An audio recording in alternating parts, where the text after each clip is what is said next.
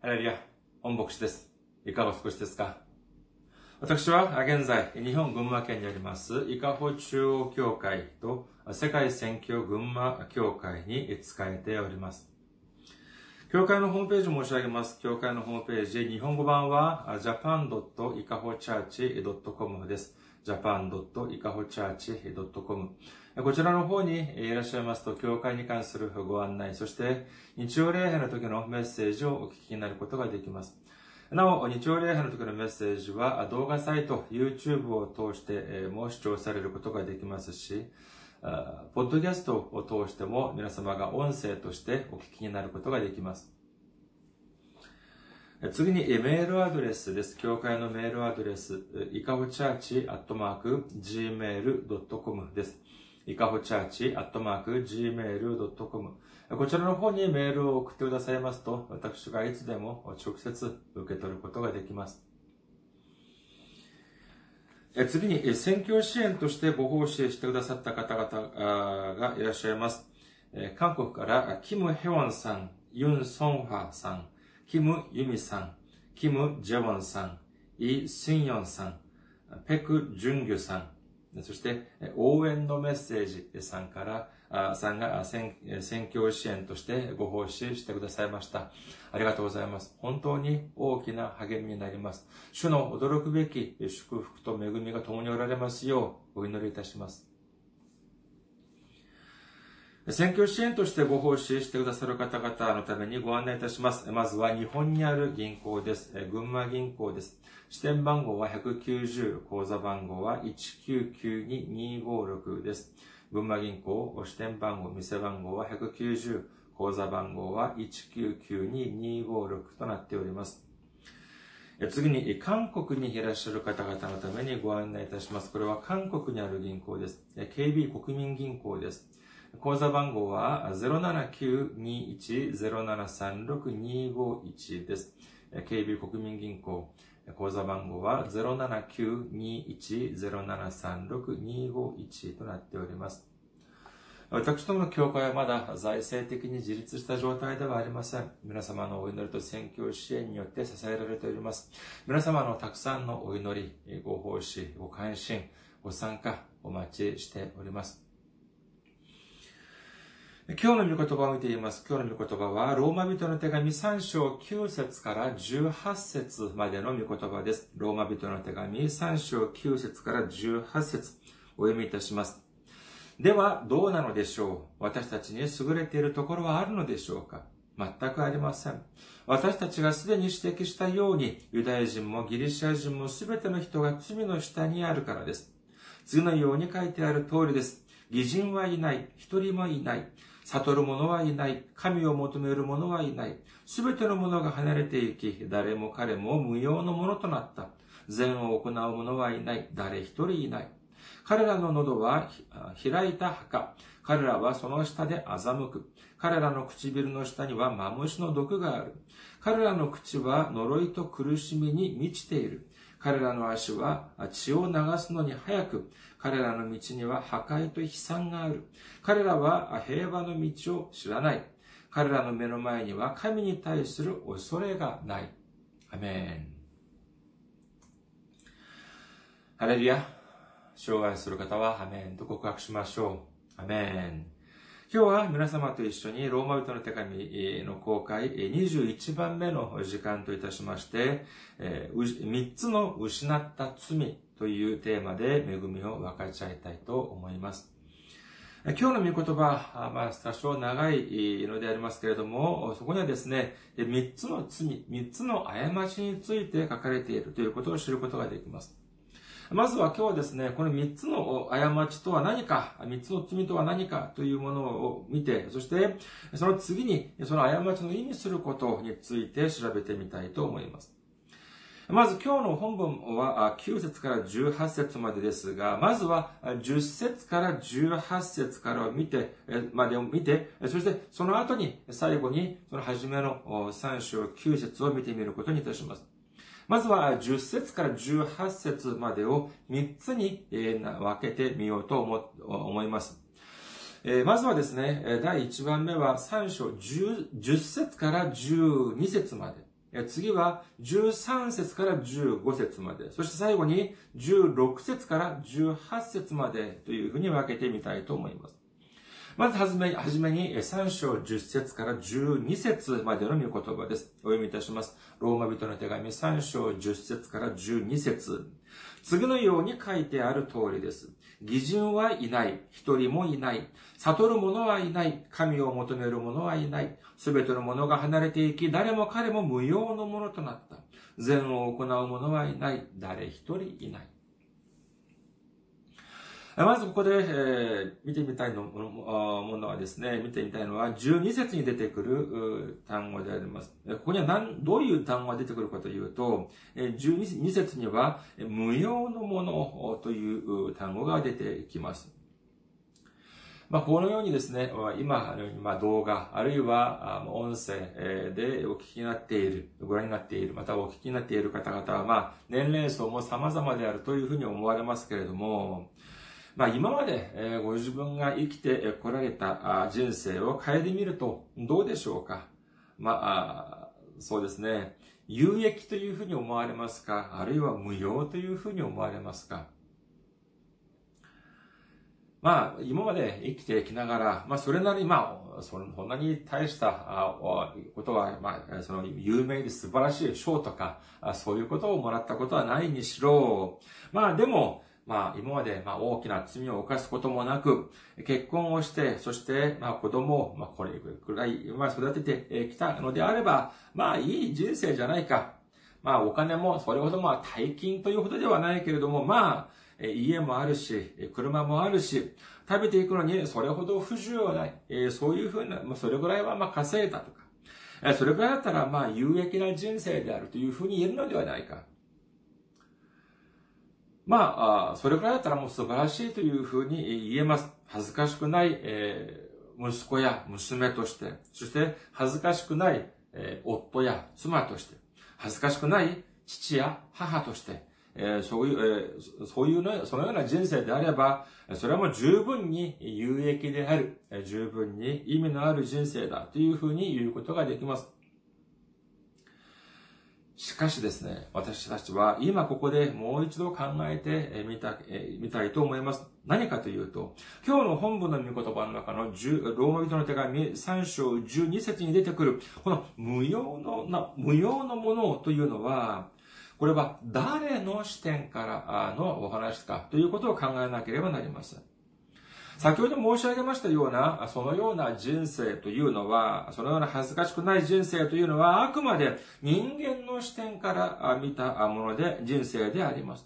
しかしこの12節に登場する無用な人生というのは、無用なもの、無用な人生というのは人間の視点から見たものでありましょうかいや、ここではむしろ神様の視点から見た御言葉であるというふうに理解しなければなりません。私たちの人生、人間の立場から見たというのであれば、それこそまあ無難で、それなりに有益な人生であるというふうに言えると思いますけれども、しかしそれでは、じゃあ神様の立場から見ればどうなのかというの、というのが問題であります。神様は私たちの魂を作られ、そして私たちの肉体も作られました。そして、今の今まで、この時まで導いてくださいました。信じる方はアメンと告白しましょう。それでは、じゃあ、何の期待もなしに私たちをお作りになり、そして私たちを今、ここの時まで導いてくださったのでありましょうかいいえ、違います。神様は間違いなく期待をしております。それでは何に対する期待でしょうかそうです。神様に対して有益な人生を生きていくというような期待なのであります。しかし、今までの私たちの人生、まあ私たちがそれほどまあ大きな罪も犯すこともなく、結婚して子供を産み、そして育て、それで財産もまあある程度集めたとしましょう。それでは、それがじゃあ神様に対して有益なことであるか。というと、いいえ、それだけでは何の意味もありません。しかし、にもかかわらず、人々はそれだけで満足しようとしております。それだけで自分は、ある意味、成功を収めた人生だというふうに考えたがっているのであります。しかし、それを何というふうに言うのか。そうです。11節に何て書いてあったでしょうか。悟る者がいない、神を求める者がいないということなのであります。その自分の人生を自分の視点で固定してしまい、しまうと、神様の視点からをのことを考えなくなってしまいます。神様の、その、神様の気持ち、神様の心を悟ることができなくなってしまうのであります。すべてが自己中心的に世の中を見てしまい、そして、えー、それ、神様を探すことが、神様を求めることがないというふうになってしまうというのであります。聖書に登場する偽人、偽なる人。偽人というのは、それはじゃあどういうことを指すのでありましょうか？それは簡単に言い換えれば、人間の視点ではなく、神様の視点から見つめることができることだということを信じる皆様であることをお祈りいたします。いくら自分が正しいと考えても、そしていくら自分が有益であるというふうに考えても、神様の視点からしてみると、それは正しくないというのであれば、それは正しくないということであり、そして神様の視点から見て、それは無用のものだと考えれば、それは無用だというふうに判断すること。これこそがまさしく義なる人なのであります。すべての価値の基準、すべての判断の基準を自分に置くのではなく、神様に置く人こそが本当の義人であるということを信じる皆様であらんことをお祈りいたします。じゃあ、そのような義人はどれくらいいるのかというと、そうです。一人もいないということなのであります。そして、信玄4章には次のように書かれております。信玄4章27節右にも左にもそれてはならない。あなたの足を悪から遠ざけよ。というふうに書かれております。私たちが橋を渡っております。まあ歩いてもいいですし、車に乗ってもいいですし、自転車に自転車に乗ってもいいです。じゃあ、その時にですね、橋を渡ってる、渡ってる時に、右や左に逸れてしまったらどうなるでしょうかまあそうです。橋から落ちてしまいます。こうなってしまっては本当に大変です。それではじゃあ、何回ぐらいだったら落ちても構いませんか？考えてみてください。私たちが自動車であるところまで旅行に行きます。じゃあその目目的地まで到達するまで何回までだっただったら橋からあ、橋から落ちても大丈夫でしょうか？あるいはその目的地まで到達するまで、え、目的地目的地に到達するまで、高速道路で何回までだったら、右や左の壁にぶつかっても大丈夫でしょうか？これってお話になりますか？いいえ、違います。これはおかしいです。どうしたかというと、橋を渡っていた時に、右や左に逸れてしまって一度でも落ちてしまったは、これは大変なことです。高速道路を走っている時に右や左に逸れて壁にぶつかってしまったら、これはもう大惨事につながってしまいます。それでは、そうならないためにどうしなければならないのかというと、私たちは気を引き締めて、それで運転をしなければなりません。だからといって、もう前だけを見ても困ります。道路標識を見て、そして、その法定速度が何キロであるのか、そして先にカーブがあるのかないのか、工事中なのかどうなのか、あるいは事故があったのかどうなのかというのを、もうリアルタイムで変わる電光掲示板に目を留めなければなりません。しかし、何も見ずに、ただ前だけを見て走、突っ走る。えー、車の速度計も見ない。えー、大体まあ40キロぐらいだろう、50キロぐらいだろう、80キロぐらいだろうっていうふうにして考えて走る。あるいは、前にカーブが見えないから、肉眼で工事中でないから、肉眼では、ま、事故が起こってないように思えるから。だから、じゃあ自分勝手に走る。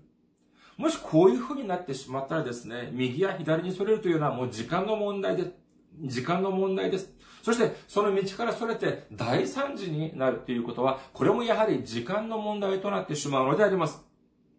それではこうならないために私たちはどうしなければならないのかというと、当然速度計を随時確認し、そして道路標識なども常に見ていなければなりません。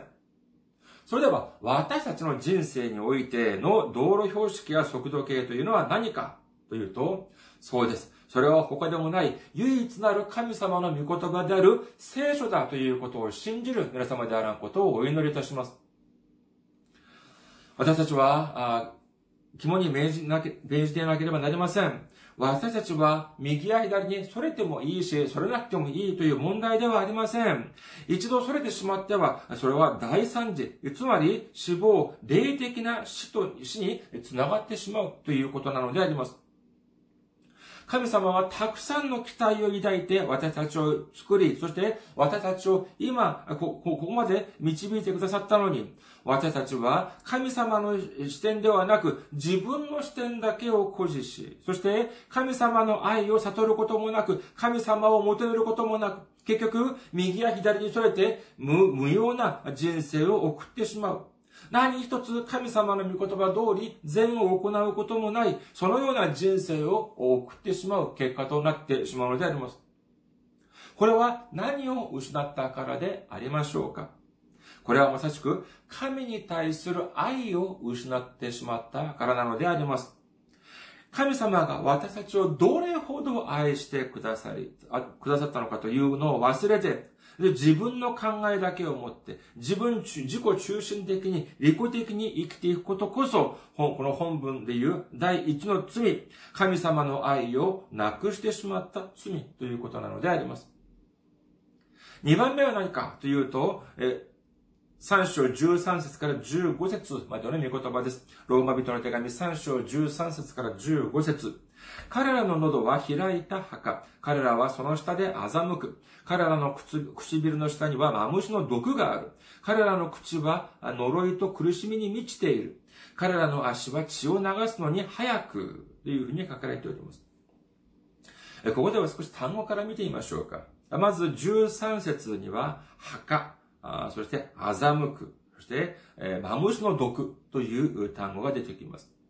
14節にはですね、呪いと苦味と書かれておりますけども、この苦味というのは、まあ、毒舌というふうに言うことができます。その相手に対する、まあ、ひどい言葉というふうに言えます。呪い呪いと、まあ、毒舌というふうに理解することができます。15節はですね、これは血を流すという単語が出てきます。まず13節から見てみましょうか。13節まずはこの墓と欺き、そして、えー、マムシの毒という、まあ一見、何の関わりもないような、そのような単語でありますけれども、これを一つに繋いでみると、とても興味深いことがわかります。まず、墓というのは何かというと、これは亡くなった方を安置する場所であります。それではどうして、じゃあそこに墓に安置するのかというと、それは人間を、まあちょっと、あれですけども、腐敗させるために、その、そこに、墓に安置するというふうに言えます。つまりその墓というのは腐敗する場所、死の場所であるということなのでありますけども、そこに人々を誘う、つまり誘うということなのであります。それでは、その墓、死の場所にじゃあどのように誘うのか、どのようにじゃあ連れ込むのかというと、第一は人を欺くという方法でそこに連れ込むということなので、引き込むということなのであります。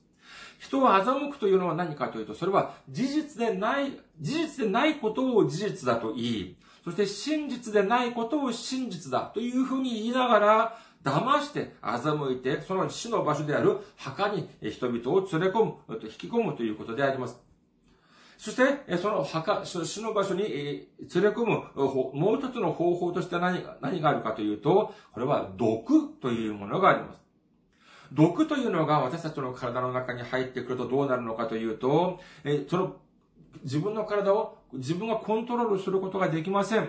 目が見えなくなり、そして、体を自分の意志で動かそうとしても、なかなか思いのまま動かすことができないような状態になってしまいます。そういう風にしてしまう毒が何かというと、代表的な毒が、聖書においての代表的な毒がというと、何かというと、それは、えー、賄賂であり、そして陰行なのであります。まず、賄賂というのは、まあ、世の中の法律もそうでありますけれども、聖書でも、これは厳しく禁じております。出エジプト記23章8節賄賂を受け取ってはならない。賄賂は聡明な人を盲目にし、正しい人の言い分を歪める。新明記16章19節あなたは裁きを曲げてはならない。人を偏ってみてはならない。賄賂を取ってはならない。賄賂は知恵のある人を盲目にし、正しい人の言い分を歪めるからである。そして、陰行に関する、みだらな行為に関する記録もあります。それは様々で、たくさんありますけれども、特に印象に残っている、印象深いのが信玄であります。少しまあ、全体の内容は少し長いんですけれども、今日は時間の関係上、信玄 7, 7章21節から23節までを見てみることにいたします。信玄7章21節から23節彼女は心を動かす言葉で彼を誘惑し、滑らかな唇で彼を誘う。彼は直ちに彼女の後についていく。牛がほふり場に引かれていくように、足かせが愚か者を懲らしめているかのように。最後は矢が彼の肝を射抜き、それは自分の命がかかっているのを知らずに鳥が罠に飛び込むようなものだというふうに書かれております。これ騙されて、その誘惑に、えー、騙されて、その誘惑に、えー、その、だ、えっと、なんて言いますか、えー、誘惑によってその騙されていく。誘惑されていく。そういう姿が何かというと、牛が小振り場に連れて行く。つまり、牛が死にに行くような、死に場所に行くようなものだというふうに書かれております。じゃあ、どこに連れて行かれるのかというと、それこそがまさしく人を腐らせる場所、死の場所である墓場ということなのであります。そして14節は呪いと、まあ、苦み。これはまあ、えーその、毒舌というふうに申しましたけれども、人を呪い、そして人にひどい言葉をかけるというのは、それは口によって、言葉によって相手に傷をつけるということなので、傷つけるということなのであります。これはまあわかりやすいと言えるでしょう。次に、15節に、5節に登場する血を流すという言葉でありますけれども、まあ一般的に聖書で血を流すというと、これは聖なる犠牲という言葉が、まあ、脳裏に浮かぶと、頭に思い浮かべると思います。例えば、イエス様が十字架の上で私たちの罪のために流してくださった血というのは、これはもう聖なる本当に清い血でありますけれども、ここに出てくるこの血を流すというのは、そういう意味ではなく、く、これもやはり相手に対して傷つける、傷を負わせるという意味なのであります。似たような箇所は、信玄一章16節を見てみます。信玄一章16節彼らの足は悪に走り、人の血を流すのに早いからだ。信玄12章6節信玄12章6節悪しき者の言葉は血に飢え、心のすぐな人の口は自分を救い出す。信玄29章10節血に飢えた者たちは誠実な人を憎み、心のすぐな人の命を狙う。というふうに書かれております。こういうふうに見てみると、ローマ人の手紙3章13節から15節というのは、相手を騙し、死の、それこそ死の墓場に連れ込み、そして呪いと、そしてひどい言葉で相相手を苦しみ、そしてそれだけではこと足りず、物理的にも相手をに、相手に害を及ぼす罪だというふうに言えます。これは何かというと、これは2番、今日の第2の罪である、隣人に対する愛をなくした罪だというふうに言えるのであります。最後に、じゃあ3番目を見てみましょうか。今まで1番目と2番目を見ながら私たちはそこに言及されている罪について見てみました。それでは皆さんは、この3番目の部分については、3番目の部分は何についての罪だというふうに考えられますか ?3 番目の本文を読んでみたいと思います。ローマ人の手紙3章16節から18節彼らの道には破壊と悲惨がある。彼らは平和の道を知らない。彼らの目の前には神に対する恐れがない。さあ、この3番目の部分で言及されている罪というのはどのような罪だというふうに思われますか？ここで一つヒントを差し上げてみたいと思います。ルカの福音書18章25節を見てみますと、イエス様は次のようにおっしゃっております。ルカの福音書18章25節もう一度あなた方に言います。金持ちが神の国に入るよりは、ラクダが針の穴を通る方が優しいのです。というふうにおっしゃっております。さあ、金持ちが神の国に入る。ラクダが針の穴、の、穴を通る。どっちが簡単かというと、金持ちが神の国に入るよりも、ラクダが針の穴に入る方がもっと簡単だというふうにイエス様はおっしゃっております。つまり、それくらい金持ちが神の国に入るというのはなかなか困難である、至難の技だ。このようにおっしゃっているのであります。これがヒントです。さあ、もう一度、ローマ人の手紙3章16節から18節までお読みいたします。ローマ人の手紙3章16節から18節彼らの道には破壊と悲惨がある。彼らは平和な道を知らない。彼らの目の前には神に対する恐れがない。まあ、これを整理していますと、ある道があります。その道はどうなのかというと、その道には破壊と悲惨がある。ということであります。その道には平和がない。そして、その道を行く人たちには、神に対する恐れがないということなのであります。その道というのは何ぞや。まあ私、まあ、私の考えだけが正解だというふうには、まあ、そういうふうに申し上げることはありませんけれども、私が思うにこれはまさしく神様を頼らないものの道であるか、あるのではないかというふうに思われます。さあ、ここでですね、一つ問題を出してみましょうか。これは2番目の問題です。まあ、いつも、その、まあ、聖書を、まあ、常によく読んでいらっしゃる皆さんであれば、まあ、簡単にお分かりになるような問題であります。今から申し上げる言葉、言葉が聖書のどこに出てくる言葉なのか考えてみてください。選択肢があります。さあ、今から申し上げます。この言葉が聖書のどこにあるでしょうか？主は自ら助くるものを助く。これは聖書のどこに出てくるんでしょうか ?1 番、出エジプト記。2番、新明記。3番、信玄。4番、ない。もう一度申し上げます。えこの言葉は聖書のどこどこに出てくるでしょうか？主は自ら助くるものを助く。1番、出エジプト記。2番、新明記。3番、信玄。4番、そんな言葉は聖書にない。4番は、ないということであります。さあ、1番、出エジプト記。2番、新明記。3番、信玄。4番、ない。正解は何番でしょうか？主は自ら助くるものを助く。正解は、このような言葉。聖書には書かれておりません。じゃあ聖書には何て書かれているかというと、新明記30章20節あなたの神、主を愛し、御声に聞き従い、主にすがるためである。誠にこの方こそあなたの命であり、あなたの日々、あなたの日々は長く続く。あなたは主があなたの父祖、アブラハム、イサク、ヤコブに与えると誓われたその土地の上に住むことになる。詩編115編9節イスラエルよ、主に信頼せよ。主こそ助け、また立て。というふうに書かれております。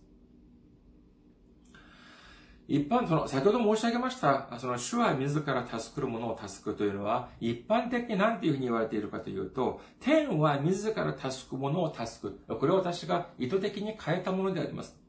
天は自ら助くるものを助くというのは、これはどういう意味かというと、まずはあなた自身が努力をして、そして、そのあなたの努力がある程度いってた、たくさん努力をすれば、天も助けるよっていうことである。つまり、これはあなたが何もしないで、天ばかり頼っていてはダメだ。こういうような戒めでありますけれども、それではじゃあ聖書はどうかというと、聖書は一旦あなたが努力をした後、それでもダメなら神様を頼りなさい。というふうに言ってはおりません。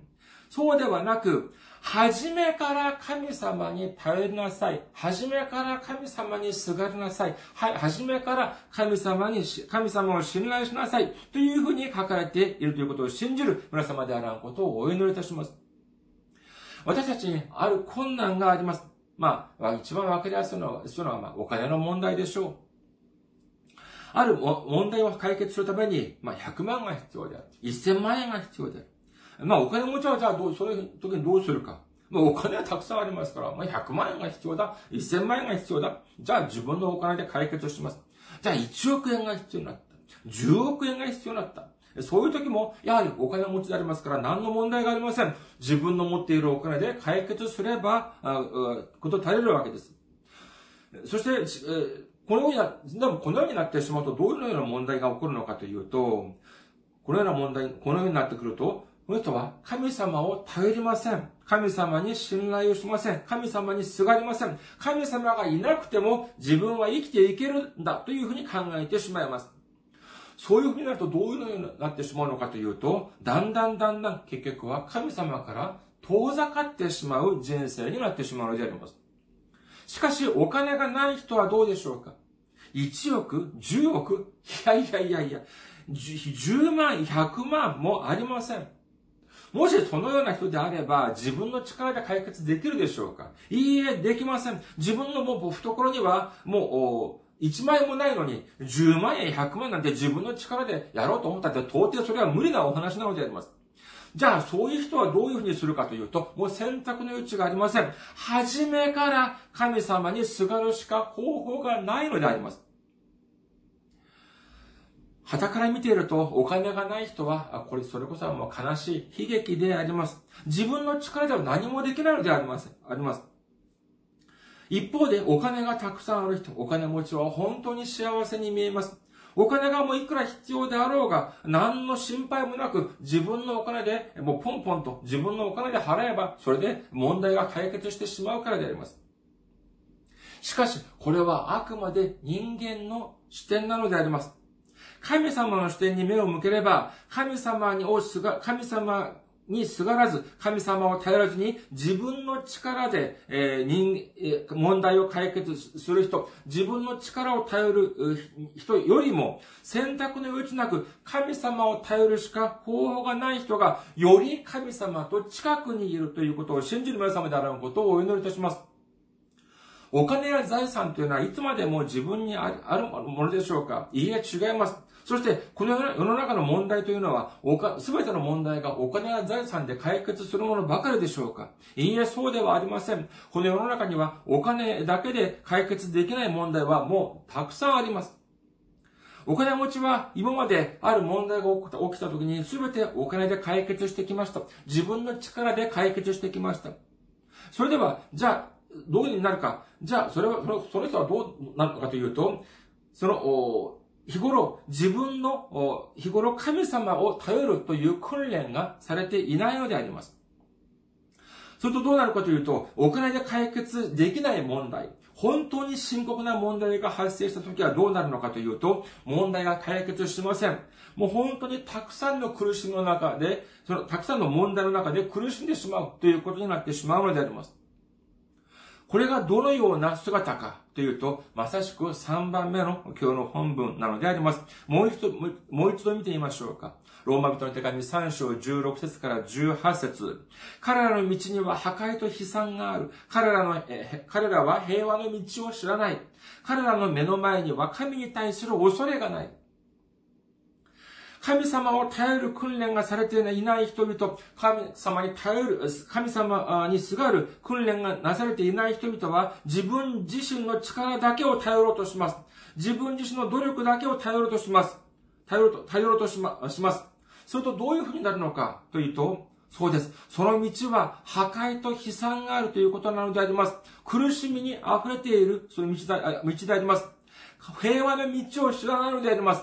神様を頼ればいいものを自分自身の力だけを頼ろうとするのでありますから、平和を知らないという道なの、そういう道なのであります。そして、神様に対する恐れがないのであります。どうしてか、自分の力、自分の能力だけを信じているからなのでなのであります。しかし、そういう人はどうなるのか。最後には、自分が解決できない、そのような苦しみ、そのような問題の中で、ただ挫折をし、絶望をしてしまうことになるのであります。しかしある人は、全然裕福ではありません。でですから、この人はもうお金の問題とかが起きると、もう初めから自分の力を頼ろうとしません。夢にも自分の努力を頼ろうとしないのであります。いや、自分に力や能力があるのであれば、まあ、頼るとか、そういうことも考えていますけれども、自分には力や能力がないということはもう、えみんな知ってるのに、そのような無駄な抵抗はしないのであります。無駄な努力はしないのであります。じゃあどうするのかというと、もう初めから神様を頼るのであります。日頃から神様を神様を頼る、そのような訓練がされてきました。ですから、どういうふうにするのかというと、うん、今まで自分の力を頼らず、神様を頼ったら全ての問題が解決した。これはもう立証済みだ。だから今回も今度も神様を頼れば、神様が全て解決してくださる。だからこそ、初めから神様を頼ることになり、そして神様が全ての問題を解決してくださるということを信じる皆様であることをお祈りいたします。第一歴、第一歴代29章11節主よ、偉大さ、力、輝き、栄光、威厳はあなたのものです。天にあるものも、地にあるものもすべて。主よ、王国もあなたのものです。あなたはすべてのものの上に頭として崇められるべき方です。そうです。この世の中のものすべてが主のものであります。そのすべての力、能力も主にあります。誰が、いくら力が、能力がある人間だとしても、誰が主にかなうことができるでありましょうかこのような神様が、大、大き大きな問題、小さな問題も全ても解決してくださるということを信じる皆様であらんことをお祈りいたします。しかし、このようなことを知らない罪、神様ではなく、ただ自分の力、自分の努力、自分の能力だけを頼ろうとする。そのような罪が今日の本文の3番目の罪なのであります。これこそがまさしく神様を頼る心、神様に頼る心をなくした罪だというふうに言えます。こういうふうに見てみると、今日のこの3つの罪はどのような罪でありましょうか第一に、神様に対する愛をなくした罪。第二に、隣人に対する愛をなくした罪。第三に、神様に頼る心をなくしてしまった罪なのであります。今日の、今日は、まあ、これ三つの罪を見ていましたけれども、当然私たちはこのような罪を犯してはなりません。このような罪を犯すと、神様から怖い、えー、厳しい叱りを受けることになります。これはまあ私たちは十分知っているのでありますけれども、それでは、ここで初めて9節に戻ってみることにいたします。ローマ人の手紙3章9節ではどうなのでしょう？私たちに優れているところはあるのでしょうか？全くありません。私たちがすでに指摘したように、ユダヤ人もギリシャ人もすべて人が、すべての人が罪の下にあるからです。教会にですね、何年くらい通っているとですね、もう何をしてもいいの、そして何もして、何をしてはいけないとか、それくらいの分別はつくようになります。しかし、だからといって、じゃあ私たちは他の人を指してですね、あの人は信仰が足りないとか、あの人は、えー、その神様に対するその心身深さが足りないとか、こういうふうに批判とか非難をすることができることのでありましょうかいいえ、違います。これはできません。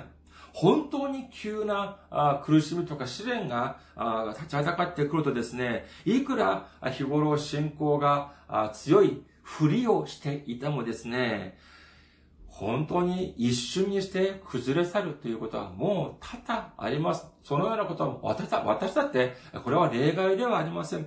いつ、どのようにして、本当に混乱が立ちはだかってきても、私は絶対に信仰を守ってみせる。いやいやいや、一瞬にして崩れ崩れてしまう。そういうことも本当にあり得るのであります。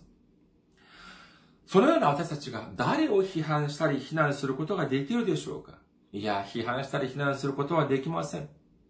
本当にですね、私たちはほとんどの人々が本当に弱い信仰を持った、本当に弱い人間だということを認めざるを得ない時が本当にたくさんあります。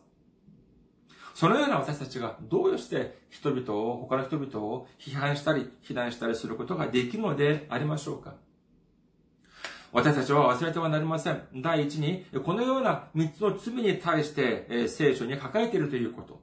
第二に、私たちな、私たちや他の人々が全て罪の下にあり、そしてどうせ自分、どちらにしろ自分自身の力では救われないということ。ただ、イエス様の十字架の血潮によってのみ救われるということ。この二つを私たちは忘れてはならないでしょう。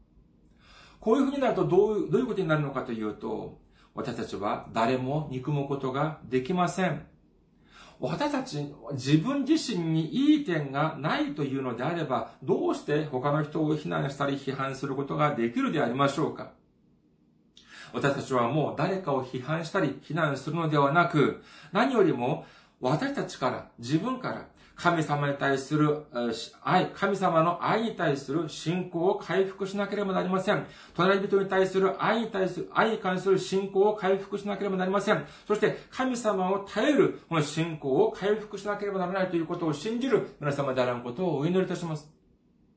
私たちは神様の愛、そして隣人の愛、そして神様を耐えるこの信仰を回復することによって、この世の中のいかなる苦しみであろうとも、神様がくださる驚くべき能力によって、え勝ち、勝利を収め、そして神様に感謝と賛美と栄光させることができる皆様であらんことをお祈りいたします。ありがとうございます。また来週お会いしましょう。